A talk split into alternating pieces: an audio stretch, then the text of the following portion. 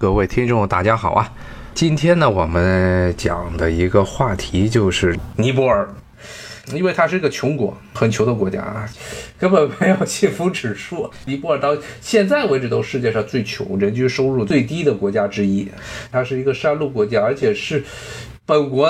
有这些王室，有这些大的封建主的剥削，然后呢，外面还有印度。印度的这种穷国帝国主义，所以尼泊尔等于是尼泊尔的下层，它的受剥削是非常惨烈的。所以这也是为共产主义，尼泊尔的共产党，特别是尼泊尔的毛主义，特别是这个毛派，在这个尼泊尔的兴旺发达扎下了根。其实到了这个尼泊尔末代国王他统治的时候，除了这加德满都之外，绝大部分的农村地区，其实都是被共产党游击队给控制了，就是农村包围城市嘛。所以最后也是在这种共产党游击队的这种压力之下，最后的这个国王被迫的宣布退位，然后尼泊尔成为了一个共和国。尼泊尔成为一个共和国之后呢，但是尼泊尔共产党内部其实一直都有很严重的分歧，包括里面后来分出来了毛主义，包括分出来联合马列，包括很多的这些尼泊尔的共产党，他不想走毛主义道路。他想走的是与这个资本家、这些封建主一起共享政治，要搞议会。所以最后呢，在这个尼泊尔成为一个共和国之后，原来本来是统一在一起的反抗这个国王的这些共产党势力，最后全部都分家了。所以呢，后来在零零年代、二零零零年代的时候，很长一段时间内。共产党虽然像联合马列这一支的共产党，虽然是曾经是一度啊，这个尼泊尔政坛上有很大的影响力，但是呢，一般他马上执政，在尼泊尔这个地方啊是跟别的党派一起联合执政，但是他一旦执政啊，基本上印度这边就是施压，而且平心而论，一直到了一零年代之前，虽然印度在九十年代吃了一个大鳖。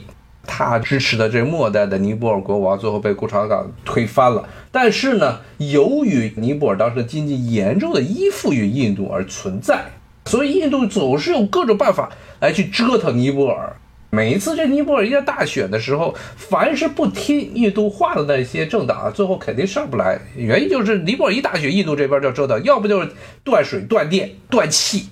这个东西印度人最喜欢干的事儿就是这个。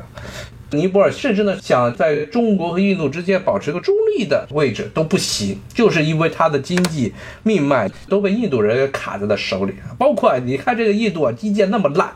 前几天盖一水坝，啪叽就塌了。但是呢，尼泊尔境内现在的大部分的水坝，已有的水坝，绝大部分都是印度人控制的，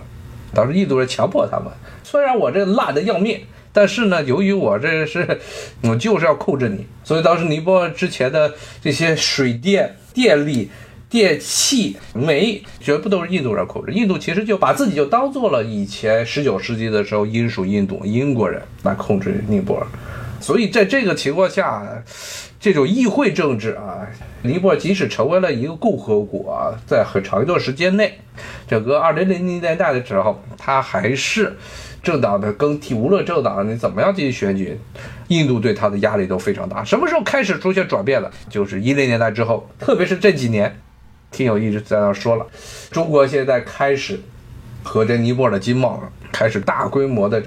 中尼关系开始逐渐的变短。然后呢，以前是不注重这中尼之间的基础设施建设，现在呢？现在呢，开始特别是口岸的建设、公路的建设，包括呢最重要的一点就是前几年尼泊尔大选的时候，当时莫迪把尼泊尔的气给断了，断了之后，以前一断气，这尼泊尔这大学肯定大家只能投支持印度的党派，结果后来呢，结果中国这边给尼泊尔运气，把印度当时给气死了，所以最后的结果就是现在的尼泊尔开始慢慢的。不能说是完全投向中国，但是现在确实是印度对于尼泊尔的影响没有原来那么大了。原因就是因为中国这边，特别是西藏这个建设已经起来了。现在这边西藏的这个人均 GDP，别说是跟尼泊尔比了，跟这印度比都是印度的三倍到四倍啊，人均 GDP。在这种情况下，一边是一个富庶的邻居，富庶的邻居，而且中间呢，其实中国对尼泊尔没有什么领土的要求。中尼的边境都已经划线，都已经结束了啊，没有任何的领土要求。一边呢是一个一直对你虎视眈眈，尼泊尔跟印度之间一直都存在着领土纠纷，包括去年在拉达克啊，拉达克那边对峙的时候，中国和印度在拉达克对峙的时候，尼泊尔还偷偷的把一个印度当时占领的一片争议地区给占过来。印度和尼泊尔之间有领土纠纷，然后呢，印度一直有想把这个尼泊尔当做第二个锡金的这么一个想法，至少把一部分尼泊尔的土地给侵吞。这个情况，印度对尼泊尔是才有真实的啊，可以体会得到的这种领土上的、政治上的压力。那这种时候，尼泊尔很明显的会在很大程度上将他的一些外交的重点往中国这边倾斜。你看，中国这边开这个南亚六国共同防疫的会议，把什么巴基斯坦呀、尼泊尔啊、孟加拉、斯里兰卡全拉在一块儿，大家一起开会讨论这个防疫。唯一的唯二两个没有参加这会议的南亚国家，一个是印度，一个是现在印度唯一一个真正的这个卫星国不丹了。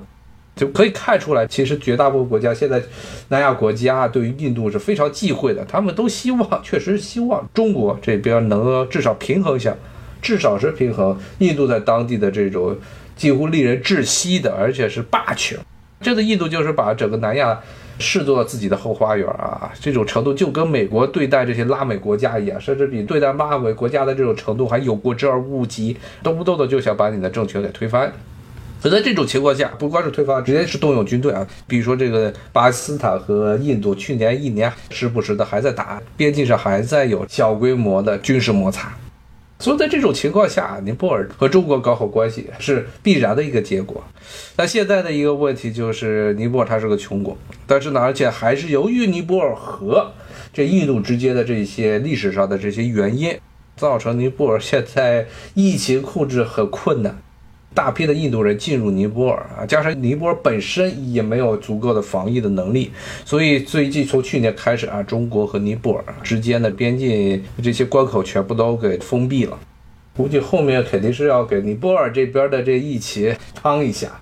说实话，看这几天一直有人说这个援助印度就是帮助中国，说印度的这个疫情一旦爆了之后，中国也不会独善其身啊。那说实话，其实与其帮印度啊，真的不如把它周边这些国家疫情给解决了。尼泊尔、巴基斯坦，包括这什么孟加拉呀、缅甸，孟加拉差一点，孟加拉和中国没有交界，特别是尼泊尔这个地方，如果能把它这边疫情给解决了，那其实就是。解决了印度的疫情对中国的最大的一个影响。为什么这么说呢？因为这个印度和尼泊尔边境人员往来比较频繁，然后呢，加上尼泊尔和中国其实这个边境线是非常长的，反而是呢，印度和中国的边境啊，大部分地区要不就是人迹罕至，要不呢就是处于军事对峙啊。你要真的是一大批的难民过来过不来，他们过来首先第一个冲的肯定就是尼泊尔。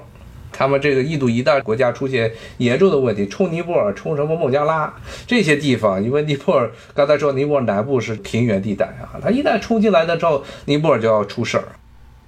这迪奥说这个搞不好分裂，分裂就没有领土纠纷，确实是这个道理。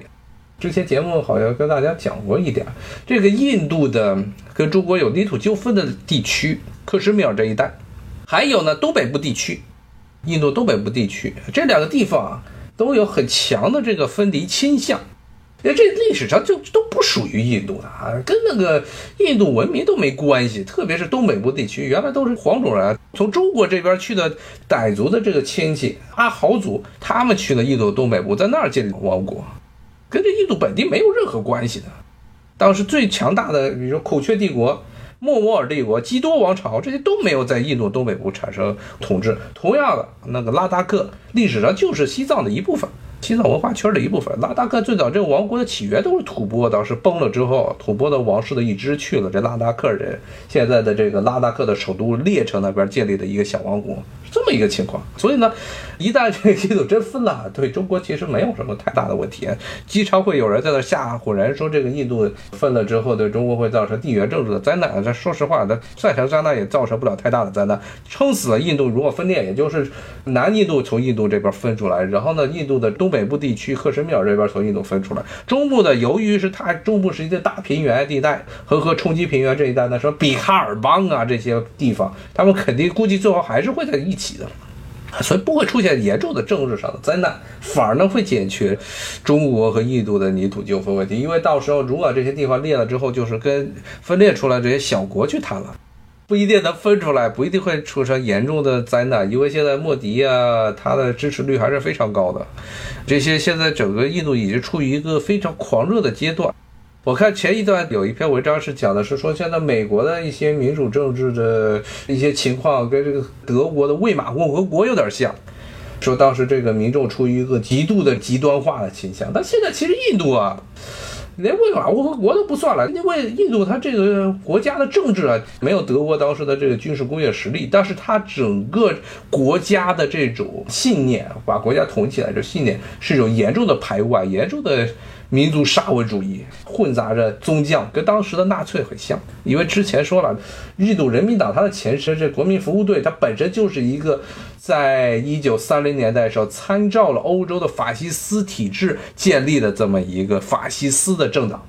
所以呢，包括现在印度的国大党啊都不行了。原来名义上是他的在野党，这国大党现在基本上是被莫迪和这人民党基本上全部都给淘汰了。人民党还甚至啊，为了和这个中国共产党竞争，还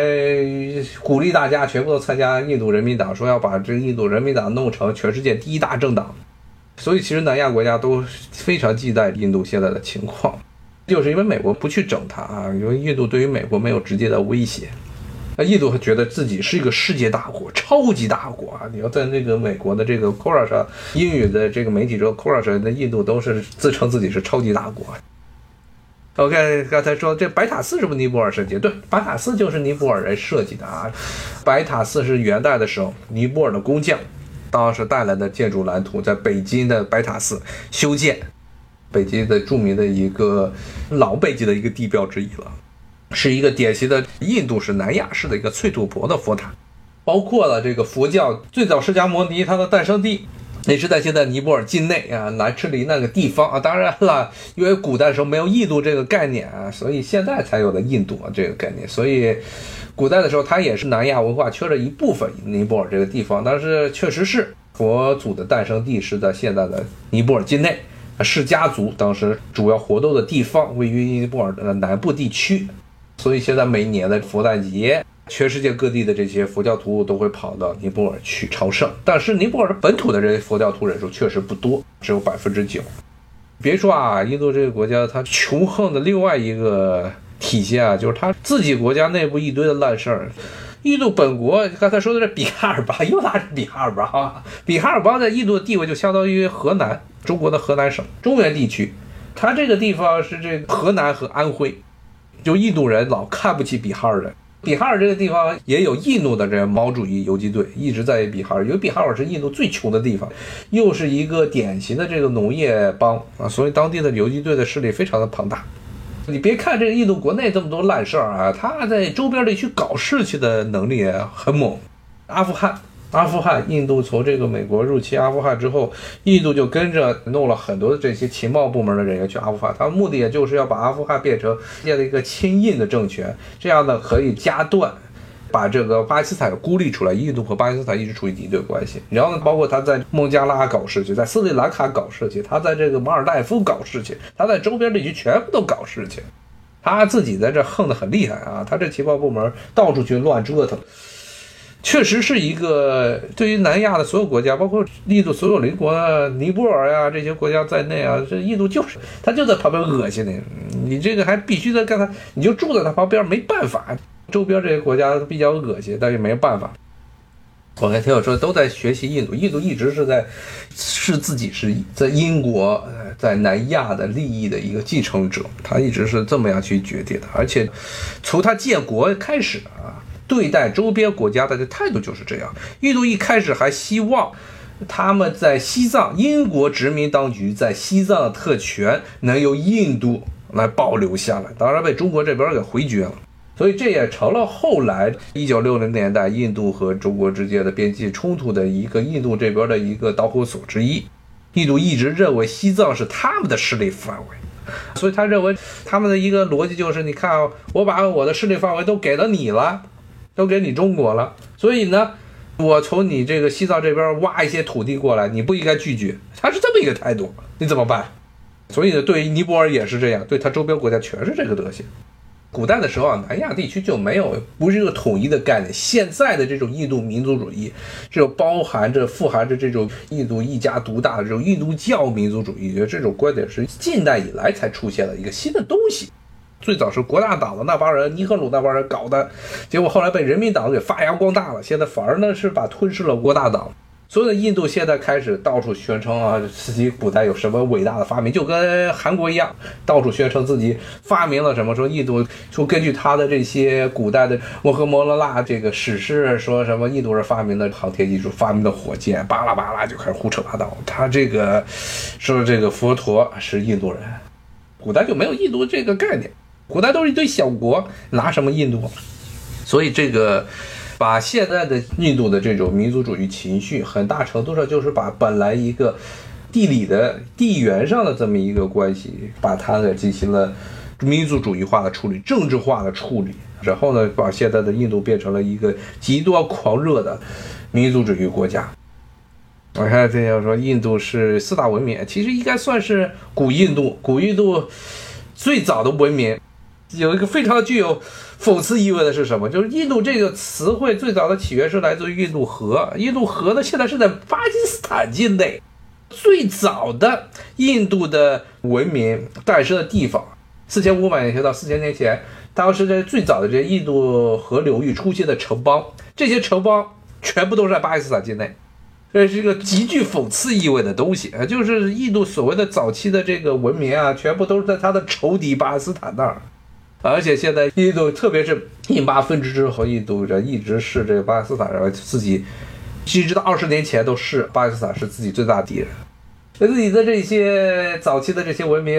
都是在你敌国那地方。OK，这听我说，西方历史，西方历史确实把中国是当做文明古国。你要看这些西方的一般的世界史啊、大学历史啊，它确实是会放在美索不达米亚还有这个埃及之后讲中国历史。但是确实是，他是承认中国的远古文明的，一般是中国之后再讲的一些次生的文明，比如说像埃及海地区的文明、希腊文明，然后讲到这个其他的古典时代出现的希腊人呀、罗马人呢，什么迦太基，这是在讲完中国之后才会讲这些，然后之后讲完这些，然后讲欧洲的所谓的黑暗的中世纪，然后讲到。朝鲜半岛啊，讲到日本呀，讲拉美地区这些美洲地区这些文明，一般是这么一个逻辑。它确实是把中国当做一个文明古国来讲的。当然，它也有自己的一些问题啊。它讲的中国呢，只有一般都是从商朝开始，商朝三千五百年的历史开始讲，都是这么一个讲法。确实是印度这次是把他的那些糟糕的整个国内这种荒诞的这个政治话题、落后的文化。把他的这些各种落后性全部都暴露在了全世界人民的眼前。他所谓的最发达地区，印度人一般讲自己是老说自己的最牛逼的城市古尔干。古尔干是这德里的，呃，印度首都德里的一个郊区，一个卫星城，在那地位有点像，比如说北京的这个亦庄开发区，什么上地开发区，高技术开发区那个地方有盖了几个高楼。就印度人就天天就讲古尔干，说古尔干多牛逼，多牛逼，多牛逼，说是以后的曼哈顿，就说自己是世界的中心了。然后这古尔干这现在是个什么情况？前两天这个新闻，古尔干的医院，医院里的所有的病人都因为缺氧死光了。然后这医院的从大夫到护士，整个医院的所有的管理人员因为怕担责任，一个晚上全跑了。医院里所有的新冠肺炎人患者全死了。他们这医院最后。结果这职工们全逃跑了。逃跑之后，人家这些病人的这些家属要去找他们算账，怎么没人了？这医院全空了。刚才听我说，这巴加努尔，这个巴加罗尔，它的那高楼的高楼的密度没有古尔干那么高啊。古尔干基本上那确实盖了几个比较高的玻璃大楼，看着比较漂亮啊。然后旁边还有一个立交桥，所以现在印度以前是吹这个巴加罗尔，现在呢都是吹这个古尔干。古尔干说是号称是很多跨国集团的总部所在地啊，古尔干就是确实土味儿曼哈顿。今天就跟大家讲了讲中国的一个著名的邻居尼泊尔，它历史上跟中国之间的这些关系，然后呢，它现在出现了很多的问题，然后它历史上和这个印度之间还有很多的影响。但是呢，由于印度对他们这个剥削太狠了，导致这个尼泊尔现在呢开始和中国有一些的往来，而且确实历史上，你像这个佛教佛祖释迦摩尼，他释迦族最早的活动地区也是在尼泊尔境内。那么历史上，尼泊尔是从中国和南亚地区的这些贸易中赚取了很多的这些中间利益。但是呢，由于中国后来在一九五零年代之后，中国和印度关系变差，导致尼泊尔其实也变成了一个穷国。尼泊尔的历史上是一个非常擅长经商的民族。那么现在呢，就看尼泊尔之后会是什么样。一面看着这南亚，一面看着中国，以后会成为一个什么样的角色？那就是看以后尼泊尔有没有这种智慧了，能发挥自己之前的曾经一度的这辉煌的过去。那今天就讲到这儿啊，啊，印度真的是一个比较奇葩，整个南亚都是个非常奇葩的地方啊。以后有机会再继续讲南亚啊。今天就跟大家说到这儿啊，谢谢大家的收听，那么下回再见，拜拜。